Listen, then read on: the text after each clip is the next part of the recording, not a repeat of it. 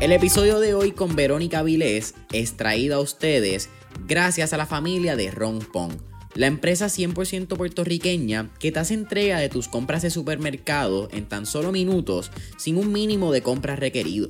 Oye familia, yo no sé ustedes, pero en mi caso hay algo que a mí no me gusta y es ir al supermercado. Y no es por la tienda, no es por la experiencia, la marca ni nada, sino porque siento que puedo utilizar mi tiempo de manera más efectiva Además de que siempre se va algún monchi enredado en esa compra que no debería hacer. Y es por eso mismo que a mí me encanta Rompón. Porque desde mi casa, desde mi trabajo o cuando esté saliendo incluso hasta del gym, puedo entrar a la aplicación, veo estas 13 categorías que son como si fuesen una góndola cada una para ver los productos, los añado a mi carrito, añado mi método de pago y boom, ya esa orden está lista. Y mientras yo salgo de donde esté y lo que llega a mi casa, ya Rompón va a estar a la vuelta de la esquina. Así que puedes entrar a Rompon hoy descargando la aplicación móvil, sea en el App Store, en el Google Play o entrando a romponpr.com. ¿Cómo tú estás solucionando el problema de tu cliente? Si tú miras mi contenido, puedes ver un río en tendencia porque pues, pero la mayoría de mis reels no son de tendencia, son testimonios míos, ocurrencias mías, eh, situaciones que me han ocurrido, mentalidad empresarial. ¿Por qué, ¿Por qué no le doy tanto? Por ejemplo, tres pasos para crear una tienda online. Yo no voy a hablar de eso. Eso está en Google. Eso está en todos lados. Y, otra cosa, Jason, se ha vuelto famoso el creernos maestros. Yo no soy maestra, yo no soy maestro, yo sí soy una educadora, pero también yo soy una persona influyente.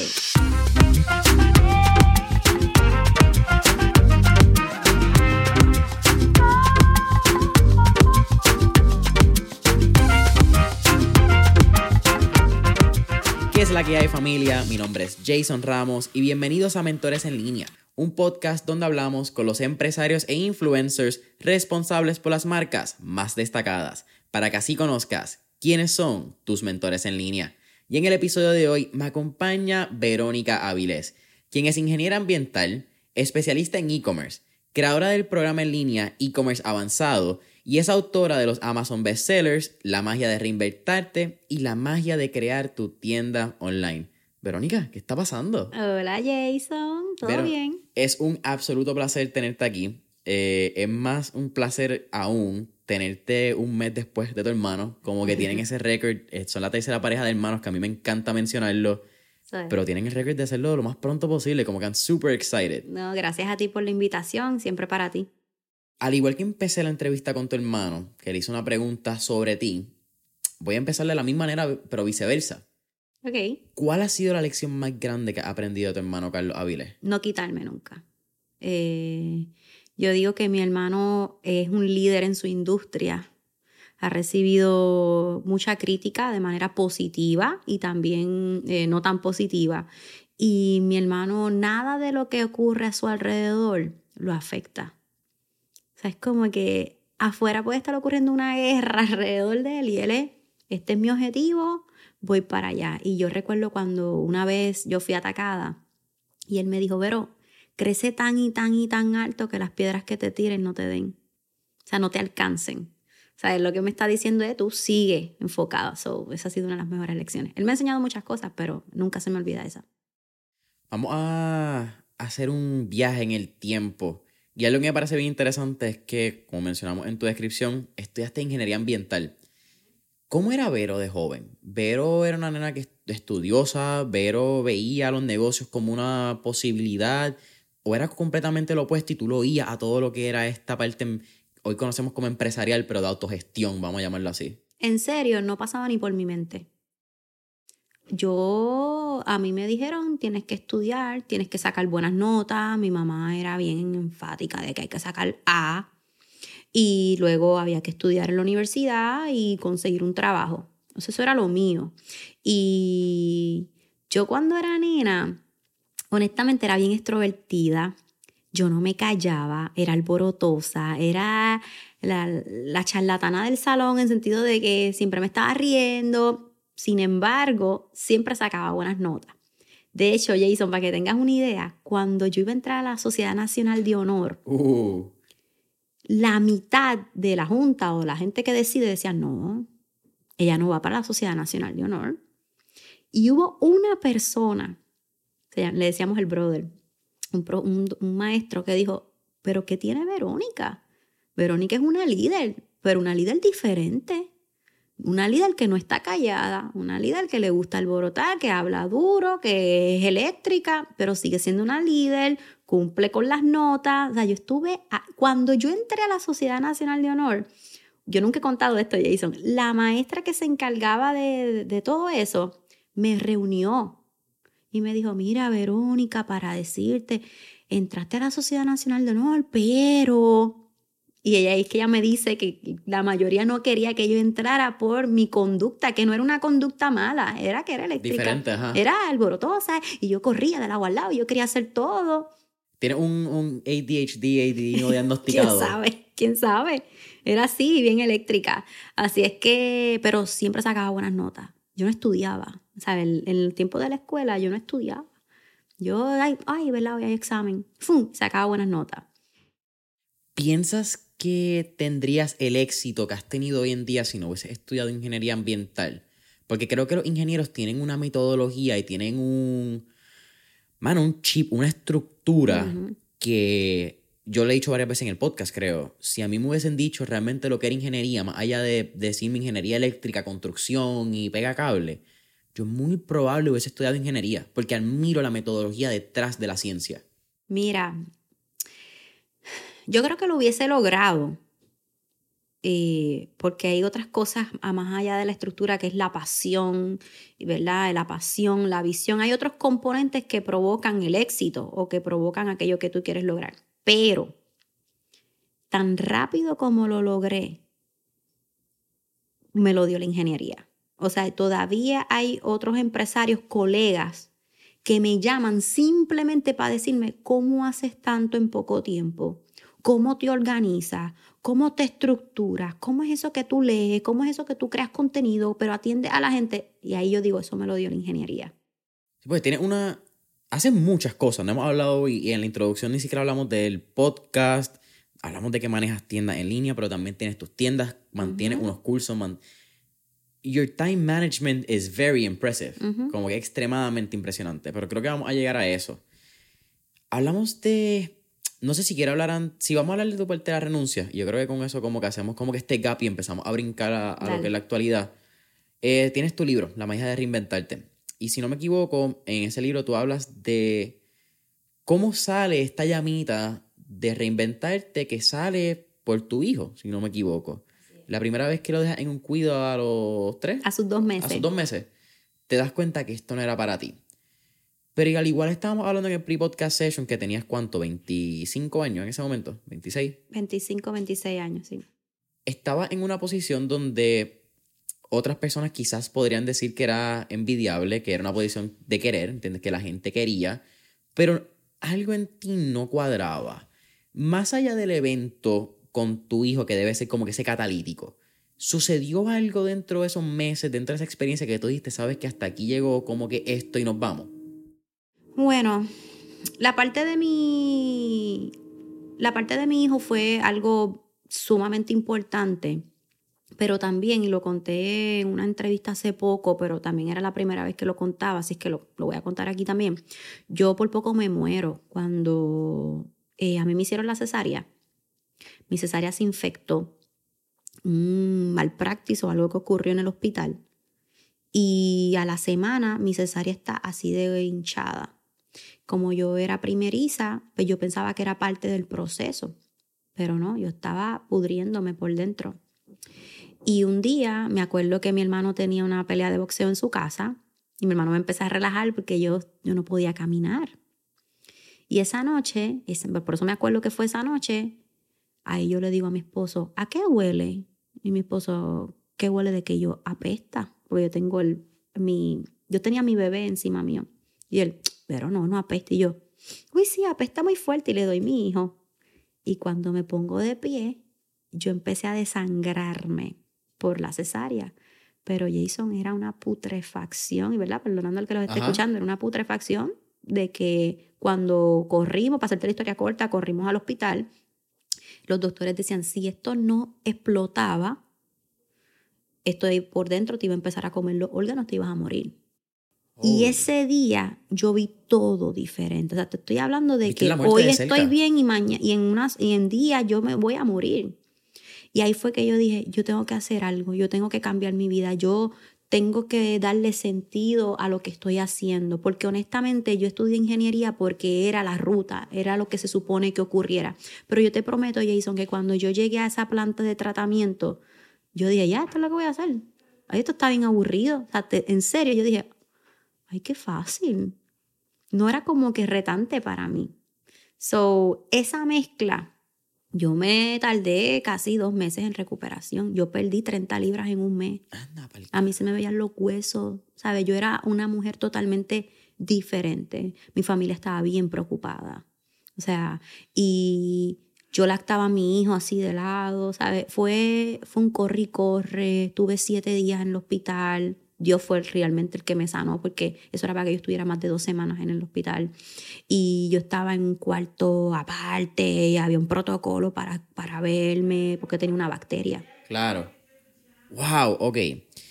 Entiendo que en ese proceso uno no sabía lo de la muerte. Creo que tu vida cambia drásticamente cuando tú tienes la muerte de frente. Once you- como que te das cuenta que una posibilidad, pienso que yo no lo he pasado, pero por las experiencias que he podido contar en el podcast, es un antes y después de cómo uno vive la Totalmente. vida. Y Jason, rápido. Zumba. Yo empecé a buscar información porque tú como que, ¿qué fue lo que me pasó? Ajá. Hay mujeres que mueren al instante, o sea, cuando eso explota por dentro, o pierden funciones, dejan de hablar, dejan de hacer cosas. La cantidad de este, sangre que había. o hay mujeres, no, no, no no solo de sangre, bacterias que te están comiendo por dentro. O hay mujeres que han estado hasta 10 meses con traquetomía todo así, casi en coma. ¿Sabes? Ya, sino que cuando tú empiezas a buscar eso, es como que. Yo soy un milagro. Sí, sí. Esa es Iba una a, de esas dejar a mi esposo con, iba a dejar a mi esposo con un bebé recién nacido. Esa es una de las cosas negativas que a veces tiene el internet, que uno se le da cualquier cosa y uno busca ¿qué tengo si tengo tos? Sí. Y de momento sale como que Cáncer en la garganta. todo y tú, anda carajo, me jodí. Sí, eh, es una de esas cosas de, del internet. Mm, Entiendo que ya cuando regresas a Acueducto, hay dos cosas que me parecieron bien interesantes antes de tu renuncia. Una es que ya tú querías ser autora, ya tú tenías como que este hinge de, de escribir. sí. Y dos, hay una experiencia donde una persona entra a tu oficina, que tú hablas, y lo he hablado varias veces en el podcast de, en otros podcasts, se conocían, no se conocían, era como que una persona donde tenía una relación cordial, por llamarlo de, esa, de pasillo, de trabajo, y él te dice lo que tú estás pensando, hazlo, que Dios está contigo, parafraseando la- lo que dijo. Ajá. Y entonces, más, más que nada a esa segunda pregunta, seis, siete años más tarde, ¿qué tú le dirías a esa persona si tuvieses la oportunidad de decirle algo en este momento, pero más que nada, ¿qué tú te dirías a ti misma? Pues mira, la esposa de él fue a un evento mío en el centro de convenciones cuatro o cinco años después. Cuando yo la veo, había mucha fila, había mucha gente, yo estaba filmando libros y ella me dice, yo soy esposa de fulano. Y yo hago rápido, "¡Ah! ¿que tú eres esposa de fulano? Sí. Y yo, supervisor de la planta, ta, ta, ta, ta". Y sí. Y yo le dije, en este libro yo hablo de él. Él fue el ángel que provocó que yo tomara la decisión. Dile a tu esposo que gracias. Y ella se quedó. con lo- y yo tenía los ojos aguados porque yo no había tenido como que la oportunidad de hablar con él. No la he tenido todavía hasta el sol de hoy. Ya él sabe esta historia porque la esposa se lo contó. Pero no hemos tenido ese break de vernos de frente. Este, ¿qué era lo otro que tú me habías dicho? Pero que también yo me diría a mí. ¿Y qué te diría a ti? Wow, yo creo que le diría como que sigue tu instinto, confía. O sea, es como que yo no te lo, en serio, yo sé que suena clichoso, yo no cambiaría nada de lo que me pasó hace cinco o seis años. ¿Entiendes? Es como que vive el proceso. O sea, no, no le diría, cambia esto, ten cuidado con esto. No, no, no, no. Sigue el proceso, confía, continúa, que te van a llegar grandes sorpresas. ¿De dónde salía ese hunch de ser autora? Porque me parece interesante, terminas siendo autora de otra manera. Eso no fue como que el ends, como que no sales de la planta diciendo, voy a ser autora y vamos a hacernos millonarios, exitosos con el libro. Ajá. Pero, ¿de dónde sale esa, esa llamita de escribir? ¿Era lo de chamaquita? Pues mira, Fíjate, yo fui de esta típica niña que siempre tenía su diario y escribía muchas cosas. Este, a mí me reconocían mucho por los ensayos. Ok. O sea, que hubo un tiempo en décimo que todo el mundo, escri quiero que escriba un ensayo de esto y un ensayo de lo otro. Dio con los benditos ensayos y yo siempre me destacaba de que a veces las maestras leían mis ensayos frente a todo mi salón. Este, en serio, en kindergarten yo leía tan bien que yo fui la maestra de ceremonia de esa graduación. O sea, yo siempre fui bien presentada, como que me gustaba hablar frente al público, yo escribía cosas. Eh, parece que desde, desde, chiquita ya tenía eso dentro de mí. ¿Qué? No quiero decir qué gen o qué especialidad hay en la casa de los Avilés, pero ¿Qué denominador común tú piensas que, o, qué factor en la crianza de tanto tú como tu hermano tú crees que influyó de tal manera que ambos fueron exitosos en sus campos? Porque quiero hablarlo antes de que, Verónica sea empresaria. Ya tú eras exitosa en lo que tú hacías, ya había un gen de, de sobresalir, de strive for greatness, vamos a llamarlo de esa manera. Como, ¿Qué tú crees que hubo ahí? Porque son bien diferentes. Tú eres más extrovertida que tu hermano. Sí. Eh, yo creo que independencia y carácter. Nosotros tuvimos que crecer y madurar bien rápido cuando éramos chiquitos porque mi mamá y mi papá se divorciaron cuando yo tenía apenas 7 años, mi hermano 14, so él se convirtió en el hombre de la casa. Yo no entendía muchas cosas todavía a esa edad, pero luego mi mamá decide estudiar leyes. Mi mamá estudiaba, trabajaba en Atorrey y estudiaba en Mayagüez todos los días y vivíamos en Cagua. De Caguas a Torrey, de Atorrey a Mayagüez, y después la movieron para Ponce dos años después. Pero mi hermano y yo pasamos mucho tiempo solos. ¿Sabes que en esos tiempos, ahora no, no, no puedes dejar a los niños solos en la casa, no se supone, pero en esos tiempos se veía mucho. Eso era normal. En verano normal. En verano todo el mundo estaba solo en, en las casas. Ahora te hacen el papelón y te llaman el departamento de la familia. Pero es una realidad. ¿sabes? Mi hermano tenía 14 años, yo tenía 7 y pasábamos 15, ¿sabes? Estoy hablando de mi hermano 14, 15, 16 años, yo 7, 8, 9.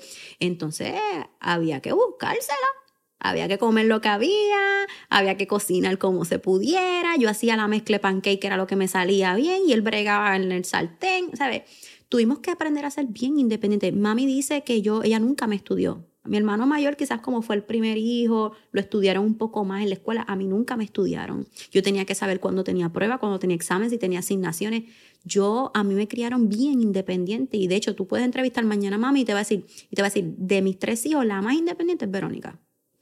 So, y los tres, de, o sea, de cierto punto, los dos tenemos mucha independencia, mucho carácter. Porque lo que te dije, ¿sabes? Tú, mm, no las vimos, no las vimos, chévere. ¿Peleaban mucho de chiquito? Mi hermano y yo, honestamente no yo te puedo decir cosas de hermano normal, pero recuerda que nuestra relación no era casi de hermano, era más de padre, hija o... Era responsabilidad de cuidarte. Era una responsabilidad de cuidarme todo el tiempo y hasta el sol de hoy lo, eso sigue ocurriendo. Eso siempre va a ser así, eso no va a cambiar. Eh, y me parece bien loco porque lo escuché en varias entrevistas que... Y me parece lindo a la misma vez reconozco que es difícil a veces vivir bajo las sombras de unas personas. Claro. Pero Ese fue mi primer reto. Tú siempre vas a ser la hermanita de Carlos. Aunque ya sea Verónica Vilés. el que conozca siempre va a ser la hermanita. y... y... a mí no me molesta, te lo prometo. Tú eres la hermanita de Carlos y yo sí. ¿Sabes? A mí no me molesta eso. Es orgullo también para Claro, pero sí supe que si yo quería destacarme en mi mercado, yo tenía que salir de ahí. Yeah. Como me destaco como Verónica Vilés y no como, ay, es la hermana de Carlos. Exacto me parece bien loco porque ahora también Carlos es el hermano de Verónica. Le pasa a veces, le pasa, le pasa. Creo que el, el rol de ambos lados, ¿me entiendes? De, de, también sentir un orgullo. Como que eso es bien lindo. De, verdad que sí. No, o sea, nunca me he sentido como que, ay, ay, ¿por qué me llaman? No, honestamente, al contrario, mi hermano me, me abrió muchas puertas. Sí, como, este Carlos, soy el hermanito otra vez. Como no, eso no, verdad que no. Vamos a hablar de...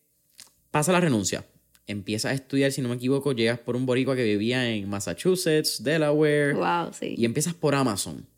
Mucho antes de Shopify, aquí estamos en, unos básicos. Pero es lo que me llama la atención, y lo hablamos en el pre-podcast session, es que sí, ok, él te enseña, pero él no se dedicaba a eso. Él te dio unos básicos, un ABC, un ABC maybe hasta la DF, y llegamos. Pero tu dedicación y tu mindset de aprender, algo que tienes en esa cabeza que me parece extremadamente curioso, dijo, vamos a seguir y vamos a seguir aprendiendo. ¿Cómo? Quiero hablarle de tu mindset de aprender porque creo que eso es algo que llevas con orgullo y que lo carga y que definitivamente hace a la Verónica Viles que hoy en día. Pero ¿cómo fueron esos primeros pasos en el e-commerce? Antes de que hubiera una maestra, antes de que estuviese una Verónica Viles que te puede delinear el camino. ¿Cómo fue ese primer, esa primera entrada a este mundo? Perdida. Es como si yo te dijera a ti, mira, mañana te vas a dedicar a entrenar eh, ballenas en SeaWorld. Free Willy. Y tú, ¿qué? o sea, yo estaba en un mundo totalmente diferente. Te estoy hablando que yo estoy dedicándome al tratamiento de agua, químicos, pH, y de momento tú me estás hablando de algo que no tenía nada que ver con lo que estoy haciendo. Yo lloré un montón, Jason. Lo que la gente no entiende. Yo no te estoy enseñando a crear una tienda online, yo te estoy enseñando toda una experiencia de errores, de, de trial and error, tú sabes. Yo tocaba un botón, se trancó la cuenta, ¿qué pasó? Porque el producto no salió, el suplidor me cogió de boba, no llegó el cliente me cogió de boba, dijo que no le llegó el producto y le llegó sí, tuve que mandarle y le mandé otro y perdí dinero. Yo lloraba. Y mi esposo me decía, ¿para qué tú te pones en esta? Tú no tienes necesidad de esto, olvídate. Sigue en, en ingeniería y nos buscamos otro trabajo y buscamos... Pero había algo, yo en eso soy, no, no, no, no, no. Yo no me acuesto, esto yo lo voy a resolver hoy, que eso me pasa todavía. O sea, hay algo que a mí no me sale, no, no, no, no, no, pero Vero, descansa, no, no, no, no, no, no. Esto a mí me va a salir ahora. So, los primeros momentos fue bien frustrante. Yo lloraba mucho. Yo, pero ¿por qué esto no me sale? Yo no tenía esa cosa de poderlo llamar a él. Mira, me tranqué aquí, ¿me puedes ayudar? Eso no existía. Él me enseñó algo y adiós, goodbye. O sea, aquí no había un mentor. Aquí hubo alguien que te estuve sola. sembró. Y, y aunque mi hermano es mi mentor en cuanto a mentalidad empresarial, mi hermano no sabe nada de lo que yo estoy haciendo. Mi hermano me dice, ¿que tú estás vendiendo qué? ¿Zafacones por internet? ¿Qué es eso, Vero? Yo, ah, fíjate, o sea, él dirá, ¿qué estás haciendo? Era como, pero dale, mete mano, hazlo. So, al principio fue, fue fuerte. ¿Cuánto tiempo está en Amazon exclusivamente? ¿Qué está en Amazon FBA? Sí, exactamente. En, en Amazon, en Amazon yo estoy desde noviembre, diciembre, enero, febrero. Yo estuve como siete meses por ahí. Y para y pa colmo empiezo en un Black Friday, como una semana antes de Black Friday. So yo aprendí a cantazo limpio en ese momento de Black Friday y las navidades y la, todo estaba llegando tarde y todo el revolú que ocurre normalmente en esa temporada tan alta. Así es que, sí. ¿Cuándo encuentras Shopify? Y, y para, Ajá, y para arreglar lo que sigo pensando, estaba contestándote la pregunta más, yo no era FBA, yo era FBM. FBA, Fulfilled by Amazon, es que tú tienes los productos en las bodegas de Amazon. Ajá. Pero como yo era dropshipper, mi producto no estaba en la bodega, era en un suplidor, pues era FBM. ¿Y Fulfilled by? Merchant. Merchant, ok, no sabía ese, ese término. Por eso te digo, porque mucha gente, hoy vemos FBA, pero FBA tienes que tener un producto, el producto tienes que tenerlo en paleta. Por Compras eso es que al por mayor, Exacto. lo dejas en la bodega, tienes que comprar este, los barcodes y es otro proceso. Tienes que también pagarle por cuánto sea la paleta, el Cosa que yo no tenía, yo no tenía dinero. Y creo que vamos a hablar porque me gusta, hablaste de dropshipping y yo creo que dropshipping es algo que ha cambiado mucho el landscape del e-commerce.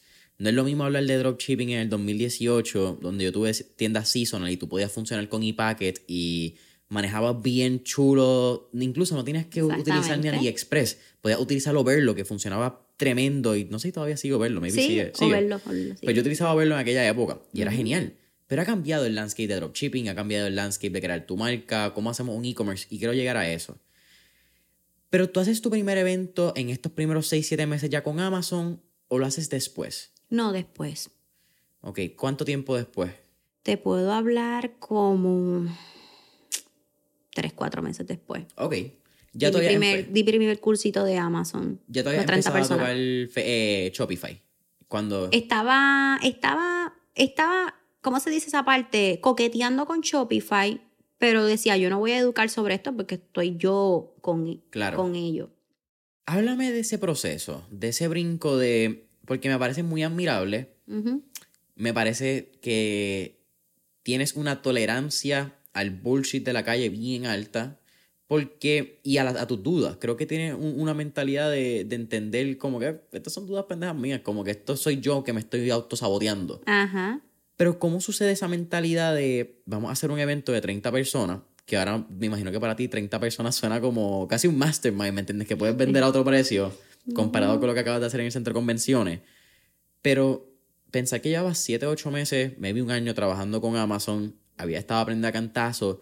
¿Dónde sale ese brinco decir, sabes que yo puedo enseñarle algo a alguien? Porque lo publiqué en las redes. Me atreví como que a ponerlo en las redes página tuya. Esto no es una personal. personal. Yo como que, wow, miren lo que hice hoy, qué cool, que sí esto. Entonces ahí me empezaron a escribir al inbox. Pero, ¿qué estás haciendo, amigos míos de toda la vida?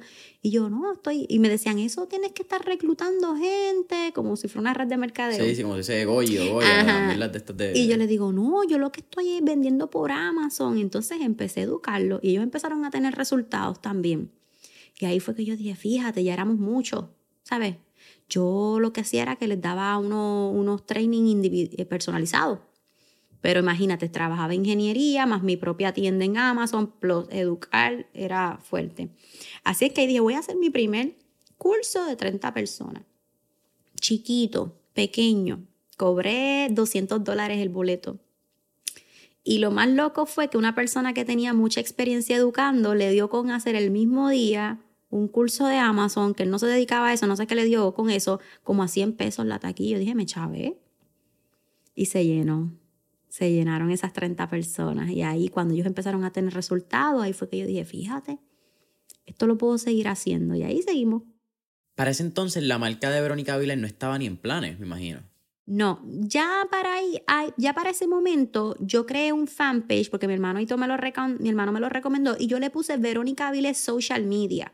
Si tú te metes a mi Instagram, es Verónica underscore Aviles SM. Pero era porque si yo le ponía e-commerce, la gente no me iba a entender. Claro. Así que dije, ok, pues le voy a poner Verónica Aviles Social Media para que más o menos piensen que es social media, pero en verdad no tenía nada que ver. Claro. Hasta que ya después me acuerdo, como si fuera hoy, llamo a mi hermano y le digo, ¿tú crees que ya yo estoy lista para quitarle el social media? Mi hermano le dice, sí, quítale eso ya. Ok, y ahí dejé Verónica Viles. Pero en Instagram, que todavía estoy peleando con eso, Verónica Viles lo tiene alguien Así que le tuve que dejar el SM. Eh, es la, la, eterna pelea entre conseguir tu username, comprárselo, el verified. Y entonces Instagram que no tiene ni un email ni un número que le podamos escribir. Gracias Zuckerberg. Es como que support. Suerte. Como que exit, como que búscatela en nuestro help center. Yeah, because so fucking helpful. Eh, ¿En qué momento hablamos ya de Verónica Vile? Empiezas a formarte pero ¿en qué momento tú consideras que realmente fue como que está este crecimiento de hockey stick exponencial que nunca hubo un mirar para atrás? Fue como que, ok, ¿sabes qué? This is fucking it. para Huracán María. Porque mi tienda online estaba generando 14 mil dólares ese mes. Todavía empezado dos años antes. 2016. Un año y medio antes, ok. Entonces, cuando todo el mundo, mírate esto, para el huracán María, mi tienda estaba generando 14 mil dólares al mes. ¿Este es Amazon todavía? No, no, ya, era mi tienda. Ya era mi tienda. Y entonces me atreví a hacer un video porque yo no me quería, yo no me atreví a hacer videos de, de, mi, de mis cifras del dinero porque para esos tiempos no es como ahora esos tiempos tú eres un fraude, tú eres una fake, mira esta charra ridícula, lo que quieres robarle a la gente. O sea, esto no es como ahora que todo el mundo habla de e-commerce y todo está cool. Y esa era la mentalidad, aquí en Puerto Rico ni se tocaba, pero en Estados Unidos esa era la cifra y, y se podía, y hay videos, yo creo que en YouTube si lo buscas, que tú puedes con los códigos tú puedes literalmente cambiar tus cifras de Shopify. Sí, sí, son... Y, también este, puedes poner imágenes y eso se puede editar. Lo que te quiero decir es que yo no me atrevía como que a tener ese tipo, algo que hablamos antes de que comenzara este podcast, yo no me atrevía a, tampoco tener ese tipo de mercadeo. Yo no quería tener ese tipo de mercadeo. Esa no era la táctica. Tu táctica no era, mira, yo hago tantos millones, yo te voy a enseñar a hacer tanto. Yo no quería nunca, o sea, ahora yo presento testimonios, pero nunca mi técnica ha sido para que generes dinero, para que generes dinero, porque si no, la gente no toma esto en serio.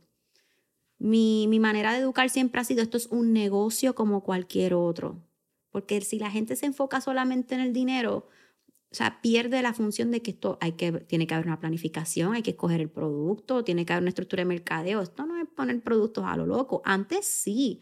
Hace 15 años tú ponías algo en Facebook y se iba a viral fácilmente. Pero ahora no. Mira, yo creo que hasta hace por lo menos 2017, 2018. Tú publicabas algo y bendito. You could probably do that. Como que tú podías montar una tienda seasonal. En mi caso yo lo hice sabía hacer un poquito de marketing, compraba Pero una eso- página de 2.500 followers en Instagram, Dale. traducía y, no, y vendía. Dale. Eso fue lo que me pasó a mí para el tiempo de María.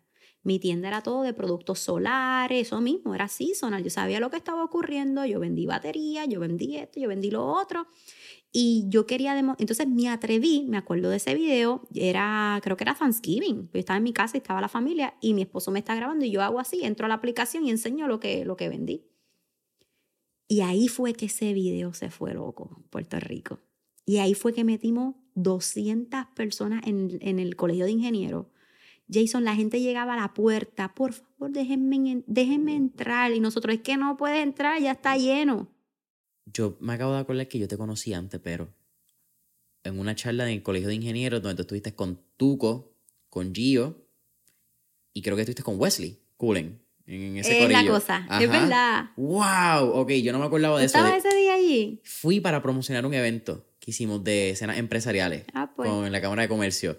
Nada. No sé si eso fue antes o después de las 200 personas, honestamente. Eso fue 2018, probablemente después. Porque- 2019, 2019. Ah, pues sí. Sí, sí, sí. No, después. simplemente loco. Es que de momento este colegio de ingeniero y yo como que, espérate, coño, espérate, yo voy a Sí, ver. Yo metí 200 personas y entonces eso fue lo que empezó a llamar la atención, no solo para los que querían aprender, para infoempresarios, educadores. ¿Quién es esta? Espérate, espérate. Esta está llegando de la nada a hablar de algo que nadie habla, no sabemos qué es todavía. Y está llenando eventos de 200 personas. Y después cuando me tiré 350 en Ponce, que quién ay, ¿quién va a llegar a Ponce? Ponce. 350 y de momento 500 personas en el centro de convenciones. ¿Y acabas de llenar cuántas? 650. Después de pandemia, que tuve mucho tiempo sin poder presentarme. Oye, en un tiempo donde meter 650 personas en Con un restricciones. espacio, exacto, no es, no es fácil para las personas tampoco estar allí, ¿me entiendes? Claro Tú tienes no. gente con mascarilla, gente sin mascarilla, gente que no, todavía está pain, bregando. eso como fue un que- pain. Y me cambiaban las restricciones todos los días. Y en, y en tu caso, no solamente tienes restricciones de un centro de convenciones, también tenemos unas restricciones de gobierno que les ha- hacen lo que les sale de los pantalones. Sí. con- No, y la gente, Verónica, tú no puedes hacer. Es que no soy yo, mi gente. Yo tengo que seguir una regla. Y en el, creo que en el centro de convenciones, por lo menos en el Choli todavía están pidiendo Bacu ID, Así es. están pidiendo por lo menos la el tarjeta. bollete. Y tenía 249 personas de manera online. Cuando yo me trepé en Tarima y yo dije, gracias por venir y quiero dar las gracias a las más de 200 personas que están conectadas online y les pusimos las pantallitas. Detrás de mí habían tres pantallas gigantes y pusieron las caritas de todas las personas que... Eso fue tan impresionante. Te O sea, sentiste hemos en un momento de Tony Robbins con este setup En mágico serio, que tienes. que che, fue planificado. En serio, en serio, este, me hacía falta la, la parte presencial. O sea, cuando yo lanzo mi programa educativo, la gente se creyó, la estrategia fue parte del proceso, obviamente, pero la gente, ¿cómo vendiste tanto? Porque ya yo llevaba calentando un público de manera presencial. ¿Cuándo lanza tu programa de e-commerce Mi programa educativo en el 2020, cuando empieza la pandemia. Esto es bastante reciente. Sí. Eh, ahorita lo hablamos, y hablamos de las críticas. Yo creo que es un buen tema, ya que como que recorrimos en un par de minutos estos distintos escenarios y cómo ha sido el crecimiento, que definitivamente ha sido un crecimiento... Hockey stick se queda corto. Eh, pero Lo que pasó fue que yo no usé plataformas como ClickFunnels al principio, pero Jason, si yo hubiese usado mi, mi plataforma al principio ClickFunnels, yo hubiese estado, Rosel Bronson me hubiese trepado en esas tarimas. Yo hubiese estado porque es que yo logré algo, a Dios gracias ese es siempre. el nene. Russell Ese es el nene, es- ese es el nene. Yo, a mí, él me hubiese dicho que tú hiciste qué. Sí, que en tres meses yo logré que tú qué, y me hubiesen trepado. Lo que pasa es que no usábamos esas plataformas. Pero nos movimos porque vamos a tocar esa tarima. ¿Están usando ClickFunnels? Ahora la estamos usando, sí. A mí me gusta mucho Kayabi. Te digo, Kayabi. sí, Kayabi es bien bueno. Kayabi es bien bueno. Pero estoy usando ahora ClickFunnels por eso mismo. Porque me quiero ganar la Quiere- placa. el tu coma. Quiero, Eh. quiero ganarme la placa porque eso era para que ya yo, chacho.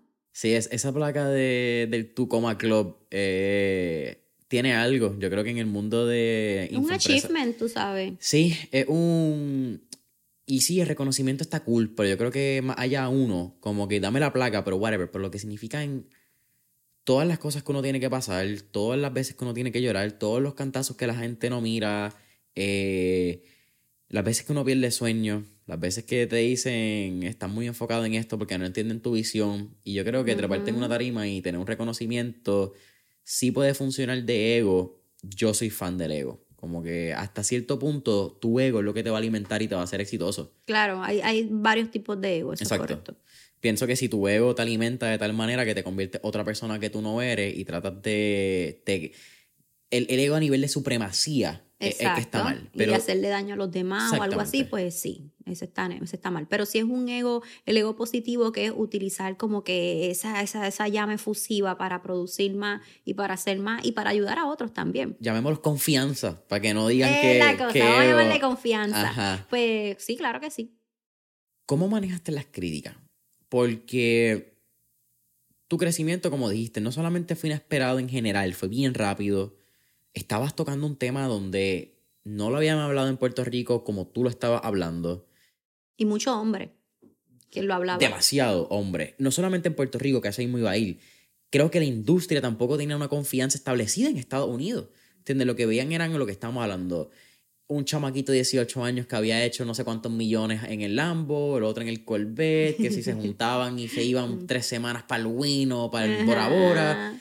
Y eso no era creíble. Eh, no te estoy diciendo ni que sea verdad o no en su dinero, eso es otra cosa. Pero la táctica de venta era más para atacar ese eh, short eh, instant gratification mechanism que tenemos. Sí, ¿Cómo fueron esos procesos de manejar? Entiendo que también tuvieron hasta páginas falsas que les crearon. ¿Cómo ha sido esa travesía? Bien fuerte. Ahora cada vez maduro y menos me importa. Pero yo era una nena. O sea, yo era bien ignorante. Y todavía eres una nena, tienes 33 años. Sí, pero, que, pero en nena en el mundo empresarial. Te estoy hablando de que esto me funcionaba a mí, esto le puede funcionar a todo el mundo, porque no lo ven de esa manera? Vamos a hacerlo. O sea, no era como que yo no tenía esa malicia, vamos a ponerlo así. No por hacerme ahí la Santa Virgen Verónica, pero no tenía esa, esa malicia. Entonces, cuando empecé a ver los comentarios negativos, vamos a empezar nada más por los comentarios negativos de gente que no me conoce, ya eso me empezó a afectar. Y obviamente las páginas falsas fue muy fuerte. O sea, las páginas falsas, yo un día me encerré en un closet y mi esposo llegó a casa y yo le dije, pal caramba a todo el mundo. Yo vivo con mi tienda online y no me importa. El que no quiera aprender, el que quiera aprender, que se chave. Yo vivo con mi tienda, yo no tengo que estar con este estrés. Pal cara a todo el mundo. Y mamá me dijo, eso es lo que quieren. Eso mismo es lo que quiere. Le va a dar el gusto a la gente que te está haciendo daño. Y obviamente, ¿verdad? No quiero volver a este podcast, ay Dios mío, el más cristiano, pero la verdad es que el aspecto espiritual y cómo Dios me empieza a hablar, ahí es que yo empiezo a decir, esto, este es mi propósito y yo tengo que darle. Y lo más brutal, Jason, cuando a mí me dan un bombazo, ahí es que yo crezco. Yo estoy teniendo siete páginas falsas diciendo cosas horribles de mí y yo llego en tres meses a las siete cifras al mes. Porque el mercadeo, sea para bien o para mal, sigue siendo marketing. Todo el mundo decía, ven acá, de aquí, ¿por qué están hablando tan mal de ella? Eh. ¿Quién es ella que gastan miles y miles de dólares diarios para decir que ella es fake? ¿Quién es ella? Entonces la gente me empezó a seguir. Mis, mis redes sociales estaban creciendo como loco. Entonces yo, yo, ahí es que entra la disciplina que me dio la ingeniería con el corazón partido, uno dice, yo creando contenido, posteando testimonios, porque dije, este marketing voy a provocar que me favorezca sí o sí. Aunque estuviese llorando porque escribían cosas horribles. Y para ese tiempo en Puerto Rico mataron a Alexa. Anda, el carajo fue ese tiempo, ajá. Y a Alexa la mataron por cosas que se decían en las redes sociales. Que ella estaba en un baño, que se metía en los baños hubo momentos que yo entraba a un centro comercial, era mental, y yo sentía que a mí la gente me miraba mal. No estaba, no estaba ocurriendo, era que yo, yo estaba asustada. Sí, la, misma paranoia creada, y la paranoia desde un punto de vista de etimología de la palabra. Porque a veces la ¿Tú te imaginas yo en un mall, esta, la que engaña a la gente? Sí, sí. O sea, esto va más allá. Es una construcción que las redes sociales está bien creado en tu cabeza, que yo creo que eso es para bien o para mal eso es parte del trabajo de las redes sociales, pensar que el mundo que está en una pantalla es el mundo que vivimos en vida real. Exactamente. When Entonces, mi comunidad me defendía, pero ellos borraban los mensajes positivos. Yo nunca he hablado de este tema en ningún lado. Te lo prometo. Eh, fue algo que me afectó tanto a mi familia. Mi hermano me llamaba llorando y decía, yo, yo voy a probar, o sea, esto no se va a quedar así. O sea, nos unimos, si nosotros somos unidos, nos unimos demasiado. Porque ¿sabes lo más brutal, Jason? Toda la gente se fue. Todos los que pensábamos que eran nuestros amigos se fueron. Como que, espérate, que estás tan metida en este bollete, en este fango, yo no me voy a, no me voy a embarrar. Y siete meses después, ay, Verónica, qué bueno que te fue bien a pesar de todo lo que te hicieron. O sea, que tú sabías lo que Es bien, me hicieron. bien fácil, cabrón, ahora. Tú supiste lo que me hicieron. Y cuando estaba pasando por el proceso, ni una llamada. Porque era un, no quiero que me, ¿cómo es? No quiero que me... Que me relacionen. que me relacionen con Verónica, esta, esta chava. Yo estaba en todo Puerto Rico. Te estoy diciendo que esas personas le metían miles de dólares diarios. Pero, eh, sorprendentemente, me estaban trayendo seguidores. Me estaban, lo que pasa es que yo no quería tener seguidores de esa manera. Claro. Pero realmente de momento salió la Verónica estratégica y dijo, espérate un momento. This is happening. This is what it is. ¿Qué vamos a hacer? Pues vamos a vender. Pues vamos a poner testimonio. Vamos a poner, si tú eres la fraude, dale. Que vamos a mostrarte en las redes sociales cuán fraude tú eres. Y empecé a poner testimonio y cosas. Y mi comunidad me decía, Verónica, defiéndete. Yo no podía defenderme, yo no podía hablar del tema. Porque obviamente había una situación legal que estaba ocurriendo detrás de todo esto. Y también hay un. Eh, es, es una de estas controversias, ¿verdad? De como que dale, sí, contestar para que para seguir como que echándole leña al fuego y que esto siga creciendo. A uno le encantaría, porque ese es el. Ese, esa es la parte emocional. Oye, ya- cuando estamos grabando esto, aunque esto sale en unas semanas, pero lo que acabamos de vivir este fin de semana o hace unos cuantos días con lo de. la semana pasada, con lo de Will Smith y, y Chris Rock. El lado emocional. Mano, el lado emocional le encantaría a uno contestarse y irse a pico a pico con la persona y como tú estás hablando mierda, dale, vamos a hablar mierda, como que tú tienes que hablar de mí. Ujú. Racional, estratégico, táctico, ¿hace diferencia? Y vamos a hablar del aspecto de marketing. Chris Rock está sold out. Ese y, tipo tripli- de- y triplicó los, los costos de los boletos. La cantidad de memes que han salido que lo vuelven a traer. Yo vi un meme de La- en Net- Netflix está poniendo otra vez sus películas. Grown-Ups. Grown-Ups que Adam Sandler y todo este corillo están gozando. Pues claro, o sea, lo que te quiero decir es, de nuevo, yo estaba afectada porque tú no quieres que alguien hable cosas que no son reales de ti, pero provocó. O sea, te estoy hablando que en tres meses llegamos a las siete cifras, nosotros crecimos de seguidores, te puedo decir, no me lo sé de memoria, pero te puedo decir, qué sé yo, de siete mil seguidores a 12 segui- a 12 mil seguidores, una loquera. Yo, o sea, dentro de todo, me estaba dando promoción la persona. Y me ha pasado en toda mi carrera, cada vez que me meten un bombazo, el amigo me falló, el otro me hizo esto, mi marca hace ¡fum! Porque algo que me enseñó la ingeniería y lo que te hablé desde el principio con mi hermano, esas cosas provocan que yo me enfoque más en mi negocio. O sea, si tú me hieres para supuestamente yo estar mal, estás cometiendo el peor error de tu vida porque cuando me hieres más me enfoco en mi negocio. Lo que está es llenando ese tanque de gasolina Lo por ahí para abajo. sabe, porque no voy a permitir que tú lo que me estás haciendo afecte a mí. Yo tengo un equipo de trabajo. Si Verónica no está bien, mi equipo no genera dinero. Mi hijo no tiene, no tiene este, educación, comida, esto, lo otro. No, no voy a permitir eso. O sea, si tú sientes que haciéndome daño me afecta, estás equivocado. Mientras más daño me hace, me pongo como leona. Acabas de tocar la parte del equipo. No conocía que ya había un equipo detrás de la marca, me lo podía imaginar por la cantidad de contenido que sacas, pero ya que lo, lo traes al caso. eh, y a la misma vez tratando de atarlo con el punto que mencionaste, que fue que tu curso empezó con, con el 2020 de la pandemia, eh, which is a weird time and place. Eh, la pandemia entró cuatro días después de mi cumpleaños número 21, imagínate. Es que ¿qué día tú cumples? Marzo 12.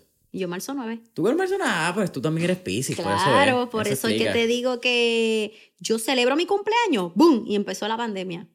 O sea, en Puerto Rico Sí, como sí. tal fuerte. So, tú cumpliste el domingo antes de que cerraran. Exactamente. Yo, yo fui el jueves o viernes, un jueves, creo que fue mi Sí. cumpleaños, como que fue. A día. So, oye, eso tú entiendes esta relación de que tu cumpleaños se celebró y de momento Todo el mundo cerró. encerrado. Literal, como que. Yeah, weird fucking thing.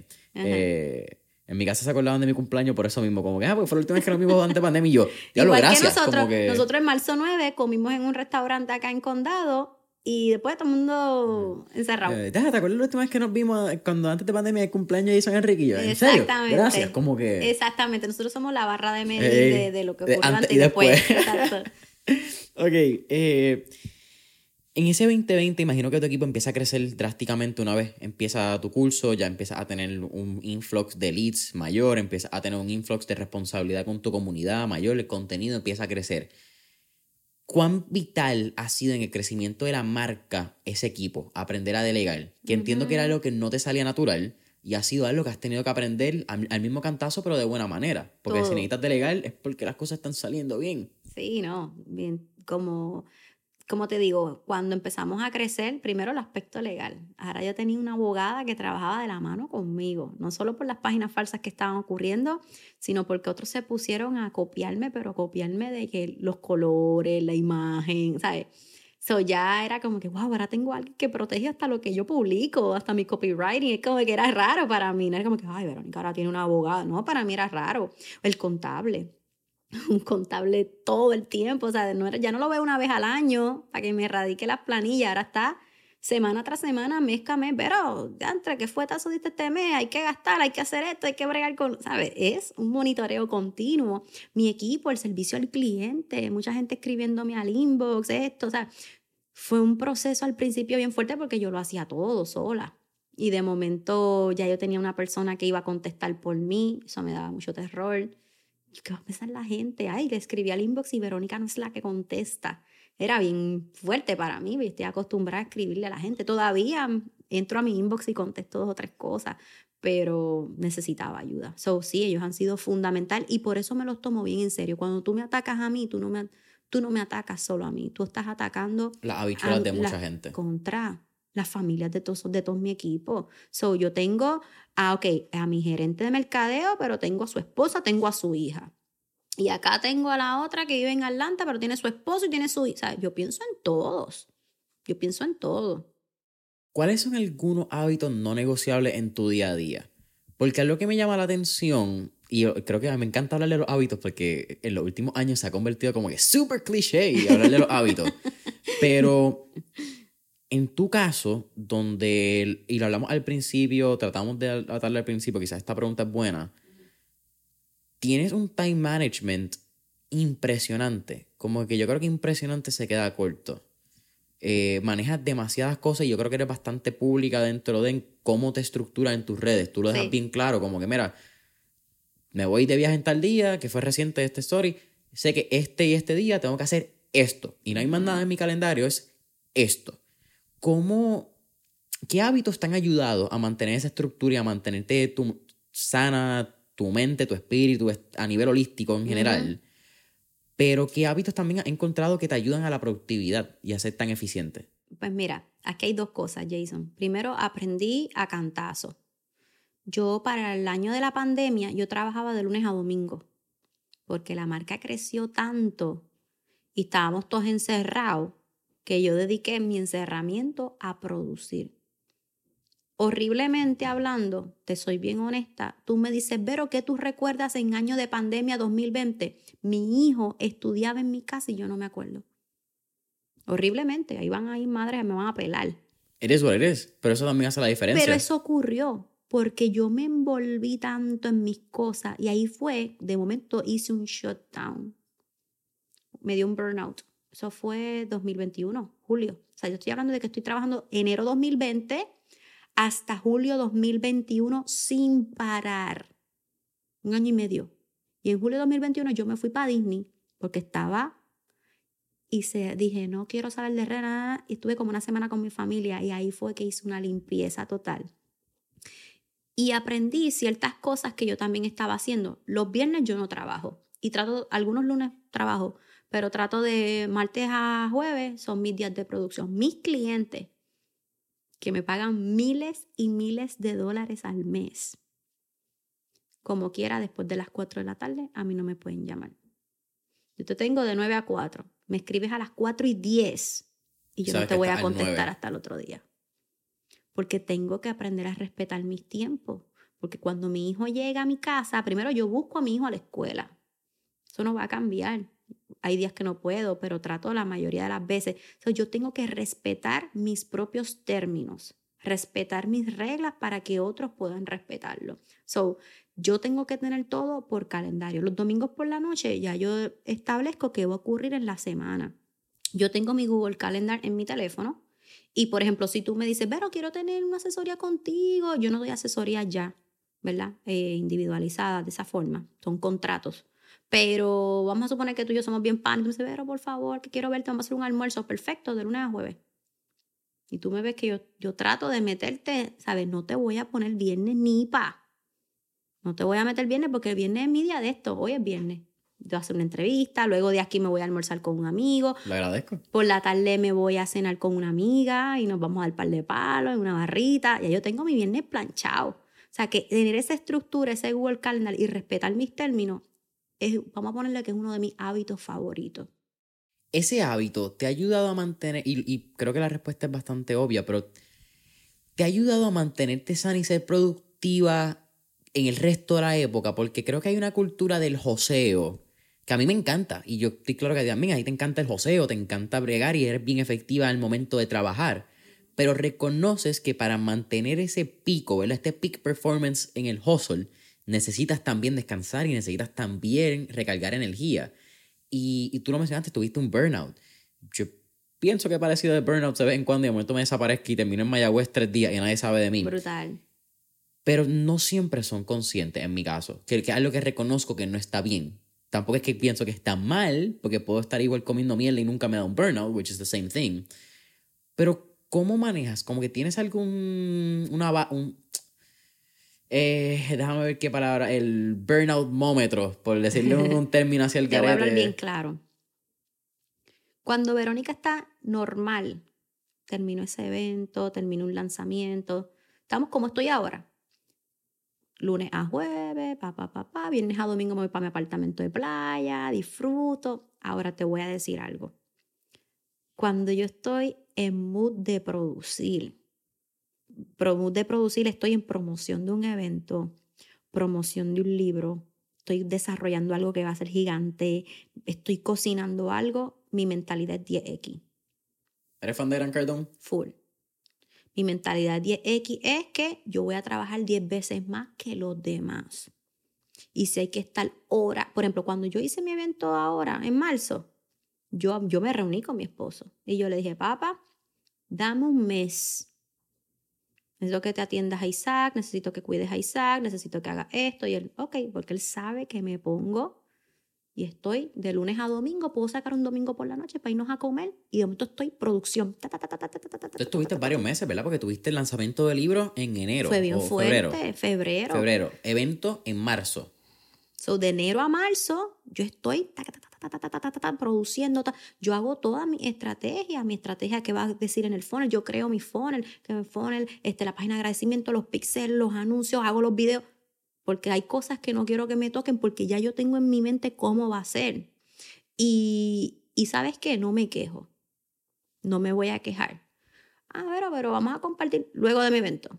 Mis amistades, vieron, te extraño, estoy produciendo, te veo luego del evento porque cuando hay que producir, Jason, me pongo gringola y es a producir. Hay gente que me dice, pero ¿por qué eres tan exitosa? ¿Cómo te va tan bien?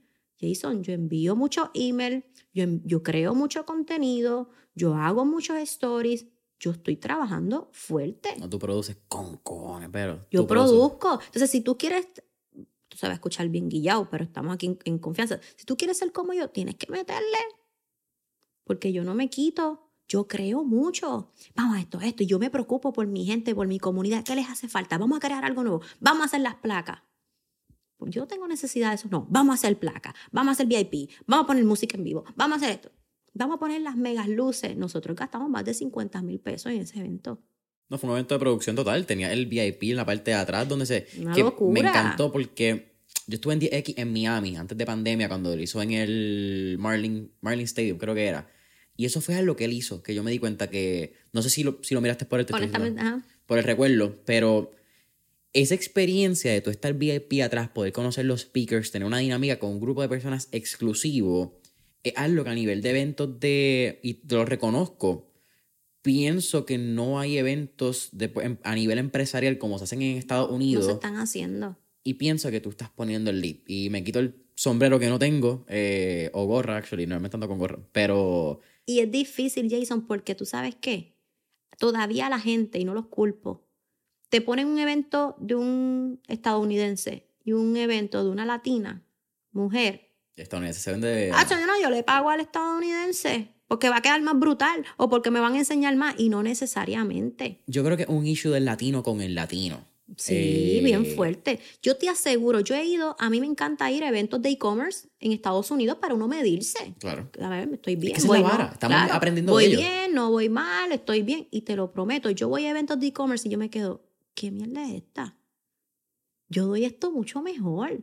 Yo explico esto mucho mejor. Mira, hay algo más avanzado. Yo explico cosas más avanzadas en mis eventos. Los trato. Te estoy hablando que en mi evento hasta había olor. Sea, yo, Aroma. yo te activé todos los sentidos.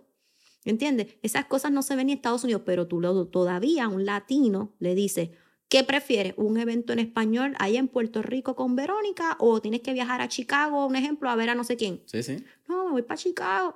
Entonces yo estoy, no, esto no es crear un evento, estamos rompiendo todos estos estereotipos y estamos rompiendo cosas, esta, este, estos paradigmas, Ujú, era lo ahí. que quería decir. Estamos rompiendo todo esto. O sea, la gente ahora que dijeron, wow, Verónica, los que eran VIP, yo me sentí J-Lo.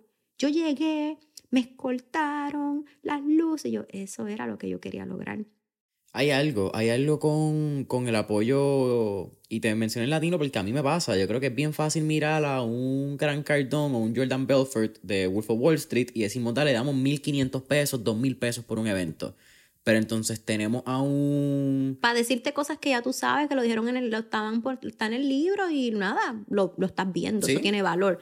Pero Pero está ahí, ya este está dado. Pero mis eventos, yo tengo un montón de contenido. O sea, te estoy diciendo que yo he ido a grandes eventos, he pagado lo que haya que pagar y yo me mido, yo digo, mano, nosotros, que yo voy a, tú sabes, Jason, yo voy a tocar los Estados Unidos, nosotros vamos a hacer eventos más grandes, pero es un esfuerzo, porque hay que romper primero con esa mentalidad de que nosotros los latinos podemos hacer cosas grandes y hasta mejores. Y podemos hacer muchas cosas. Y yo como mujer, yo te voy a ser bien honesta, este tema de yo nunca como mujer me he sentido inferior. Yo logro mis cosas y ya. a mí pero- creo que tuviste un hermano también que... que Sí, yo estudié ingeniería, yo me crié con un hombre, ya, yo nunca me he sentido inferior por ser mujer ni nada, pero la realidad es que en cuanto a mi tema de e-commerce, en la etapa en la que yo me encuentro, a Dios gracias, pues los líderes son hombres en Estados Unidos, Sí. tú sabes, este, es cuesta arriba, hay que romper muchas cosas, todavía me falta mucho trabajo por hacer. Oye, esto se ve bien fácil si entras a la academia de Shopify, que entras a ver los cursos y la mitad son Ezra Firestone, tiene a un Jason Wong, tiene de momento a Damon John y está cool. Pero ¿dónde están las sabanas que están matando la liga en el Es paid, la cosa. en el paid marketing? Eh, ahorita traiste eh, funnel, ya que estamos hablando de marketing un poco. Eh, quizás hablando, tratando de atar un poquito más a como que e-commerce, imagino que me van a preguntar, no, pero yo quería escuchar un poquito más de e-commerce y estrategia. Eh, eso pasa. Eh, ¿Cómo tú miras el landscape en términos de marcas con este dilema de el versus que hay entre creación de contenido orgánica y la creación de contenido paga, los ads? Mira, Esto es un tema de esto puede ser un podcast entero. Sí, full. pero- Eh, ya todo el aspecto pagado tiene que ser parte de tu negocio. O sea, cuando tú dices, mi negocio necesita un logo, mi negocio necesita un eslogan, mi negocio necesita un producto, mi negocio necesita una cantidad de dinero para promoción. Puede ser el que más viral, el más entretenido. No, no, no. El aspecto de anuncio es crucial, es parte del negocio. Con esto perseguimos el negocio. Este, en cuanto al contenido, no te voy a mentir, estamos viendo una saturación de contenido, de todo el mundo diciendo lo mismo, de todo el mundo haciendo lo mismo, porque por eso es que se vuelve famoso TikTok. ¿Cuál es la estrategia de TikTok? Yo hago algo, un baile, y te pongo una música, y tú, pues el fun es que tú me copies la música y me, y me copies lo que yo estoy haciendo, pero a tu estilo. Sí, los trends. ¿verdad? Así es que eso es lo que se está yendo viral, pero es preocupante. Porque entonces estás viendo el mismo tipo de contenido orgánico, el mismo, el mismo, pero con otra persona. Entonces, para mí, la parte más importante aquí es cómo tú estás solucionando el problema de tu cliente. Si tú miras mi contenido, puedes ver un río en tendencia porque pues, pero la mayoría de mis reels no son de tendencia, son testimonios míos, ocurrencias mías, eh, situaciones que me han ocurrido, mentalidad empresarial. ¿Por qué, ¿Por qué no le doy tanto? Por ejemplo, tres pasos para crear una tienda online. Yo no voy a hablar de eso. Eso está en Google. Eso está en todos lados. Y, otra cosa, Jason, se ha vuelto famoso el creernos maestros. Yo no soy maestra, yo no soy maestro, yo sí soy una educadora, pero también yo soy una persona influyente y en las redes sociales el aspecto de entretenimiento es demasiado importante. Así que yo no me puedo ir solamente con cuáles son los tres pasos para crear una tienda online. Mira, yo hablo de cuáles son los tres pasos de una tienda online. Ah, le dan like. Eh, vamos a poner 100 personas. Yo hablo de me pongo a bailar o me pongo a mostrar cómo soy como madre o como esposa, o te hablo de una mentalidad empresarial, 1500 likes, 1800 likes. La gente no quiere maestritos en las redes sociales, la gente quiere entretenimiento. Ah, si mientras me entretienes me enseñas algo, mejor. Pero la gente no entra a las redes sociales para, déjame ver, porque quiero que Verónica me enseñe cuáles son los tres pasos. Son bien pocas las personas yo he tratado de hacerlo con un feature nuevo que salió de Instagram, que es como que los favorites, que tú puedes como que delinear quiénes son estas plataformas o estas páginas que tú quieres seguir. Pero son bien pocas las personas que entran con una mentalidad de quiero aprender. Eh, yo creo que YouTube te da ese privilegio de como que tú poner qué tú quieres buscar para aprender. Cuando tienes una plataforma como Instagram, como, como TikTok, que tú entras y el contenido ya está dado, tú estás recibiendo tú contenido. Entras para Exacto. Tú, entras, para pasar el rato. Tú entras para pasar el rato, para hacer un poquito de scrolling. Si yo estoy, ¿qué yo hago? Me pongo a bailar, me pongo a hacer algo entretenido y te tiro dos o tres tipsitos quizás en el copy por si quisiste leer algo. Pero hay, mano, esto yo no lo hablo con nadie. Yo estoy viendo el internet como que nos creemos maestros. Cinco tips, tres consejos, dos errores, sígueme, consejos, ve. Entonces, tú no eres maestra, tú no eres maestro, tú no eres una universidad online. Estos siguen siendo redes sociales. Tenemos que socializar, tenemos que entretener. Mira, yo me meto en los stories con el pelo todo chavao, sin maquillaje, tu chava, pero de momento me ven bien vestida, porque eso es lo que la gente quiere ver. Mira, Jason, cuando yo me voy de viaje, mis views se triplican. Y me voy a viajar a los otros, los otros días, no, hace un año me fui a Napa Valley que yo dije, ¿quién día entre me va a querer ver a mí tomando vino? No, no, no. Estuvo bueno ese viaje. La gente estuvo pegada. Ahora yo te entretengo y ¡pum! Te ponía un, un, altecita para que te registraras a mi webinar. ¡Pap! ¿Llegaste a coger el tren de Napa Valley? No, de verdad que no lo cogí. Eso es un viajecito que... Pero vuelvo para Napa Valley ahora en octubre porque va a haber una carrera de Fórmula 1 y mi esposo quiere ir a la carrera y dije, pues nos vamos para Napoli y vamos a celebrar el aniversario allí, así que lo anoto. Eso del tren. Yo estoy bien emocionado con las carreras de Fórmula 1 que están entrando a Estados Unidos. Tenemos Miami. Recientemente hacen. Está todo el mundo juqueado, mano, pero es que es bonito. O sea, yo le digo, ay, ya los más Fórmula 1, pero me entretiene. Me saca de mi. Mira, tú sabes que yo engaño el algoritmo de Instagram. Tampoco nunca hablo de esto. ¿Tú sabes lo que yo hago? En, en Instagram, yo me meto a ver uñas, recetas de cocina, eso de Fórmula 1, para que Instagram me enseñe cosas divertidas. Porque hay un punto que es marketing, marketing, email marketing, marketing, marketing. Y yo, contra, y te satura y te Deme un break. Necesito, ya, yo no soy maestrita, dame, dame. Entonces, aquí lo que estamos hablando es esa mezcla de verdaderamente mostrarte quién tú eres. Tú no eres maestra. Eso es una de las cosas que tú haces, pero cómo tú eres como mujer o como hombre, qué cosas te entretiene. O sea, tú estás toda tu vida nada más hablándome de trabajo. Sí. Métete a la página de Russell Bronson. Russell Bronson no está. Tres pasos para hacer un funnel. Razones por las cuales debes usar ClickFunnels. Métete. Russell está con sus hijos. Russell está presentando mentalidad empresarial. Eso es lo que hay. Yo sigo mujeres que hacen 12 millones de dólares al año eh, Jason, y esas mujeres no están de maestra, esas mujeres te están enseñando su mentalidad, su lifestyle, que no tiene que ser un lifestyle de jet, sino un lifestyle de estoy tranquila con mi hijo pasándola bien. Y yo estoy tratando de, de hacer ese cambio también, porque obviamente nos pasa a todos. Yo soy fan de, de la pareja. Empecé, entré para la pareja por Jesse Itzler, pero soy fan de él y Sarah Blakely, la de Spanx. No sé si ah, sí. Eh, ambos son unos cracks, unos absolutos cracks. Y algo que Jesse menciona es que él no mide los resúmenes de sus empleados por su resumen, su currículum vitae. Él lo mira por un resumen de vida. ¿Qué tú has Wow. hecho en tu vida?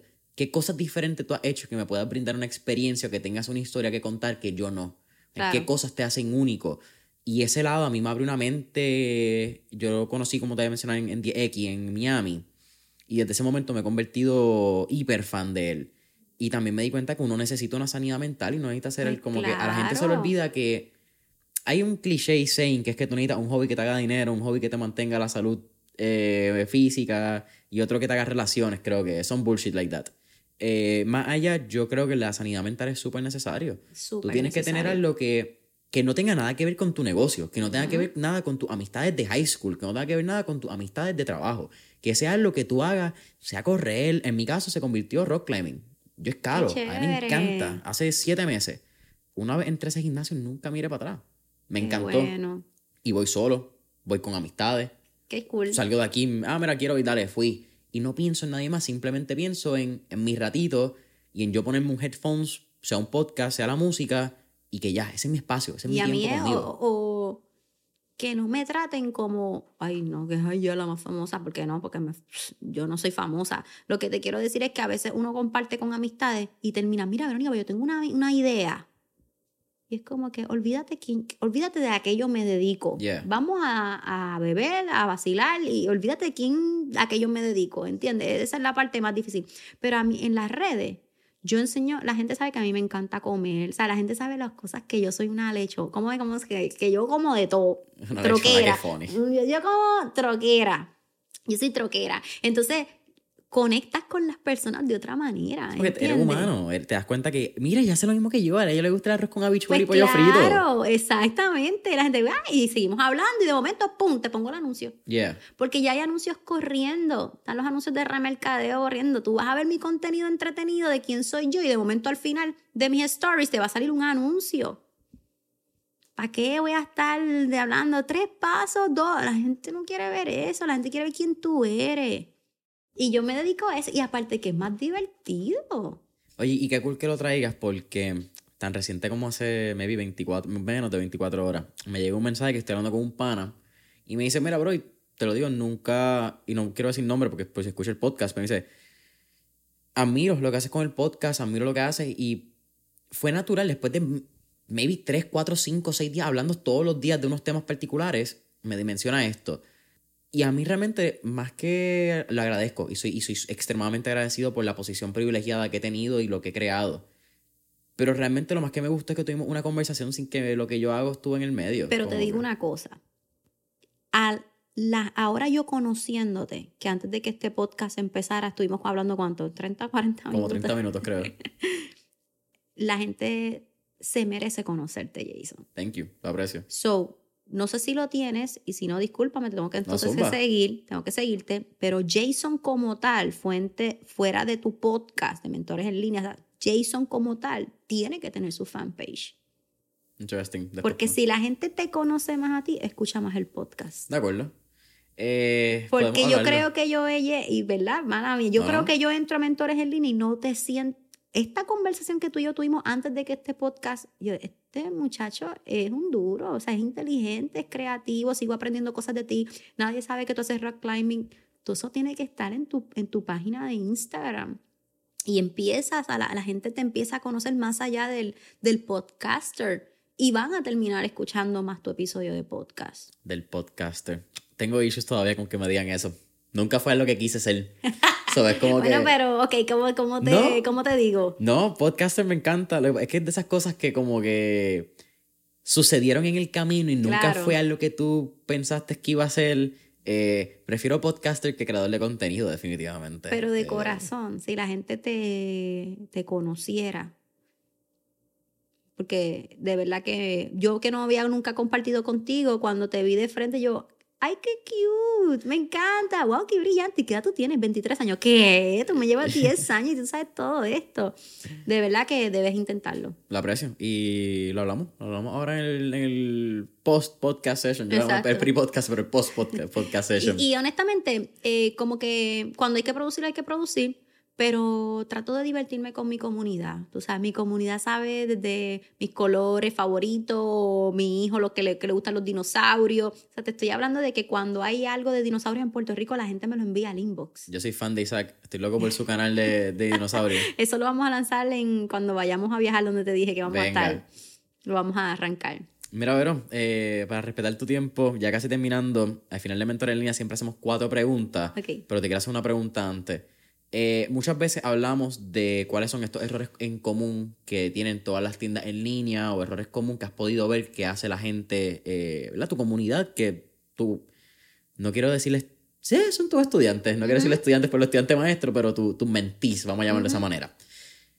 Y cool, podemos hablar de los errores comunes.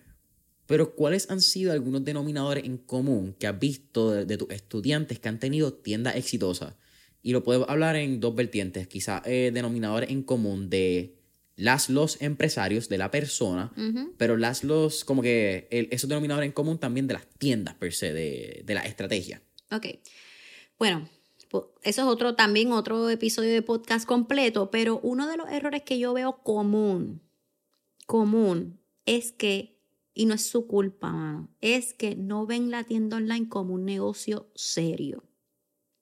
Es como que crea una tiendita y vamos a tirarle, este es lo que yo vendo y vamos a tirarle una foto así a lo loco. Ya la gente cada vez, esto cada vez, las tiendas online es algo normal. Esto no es el negocio del futuro, es el presente. Y hay que ser creativo. Y la gente, de nuevo, lo que te dije, la gente entra a las redes sociales para entretenerse, para publicar qué comió, para publicar dónde jangueó. Entonces hay gente que dice, mi Verónica, no tengo resultados con mi tienda online. Y cuando yo voy a su contenido, todo foto del producto así como, como loco, en una alfombra pelúa, en un closet así puesto al frente de una pared blanca. Tú ves que no hay como una estructura de seguimiento, ya sea por email marketing, ya sea haciendo anuncios. Cuando entras a la tienda online, la tienda online se ve bien fea, como que bien, bien, criol- bien criollita, como que, ay Dios, ¿sabes?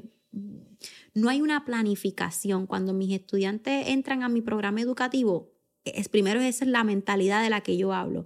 Esto es un negocio real, esto es un negocio serio que necesita de estos, desde aspectos legales, una planificación. Antes de tú crear una tienda online debe de haber una estructura visual donde tú sabes qué botón va a tocar las personas. Cuando tú vas al centro comercial, todo está planificado.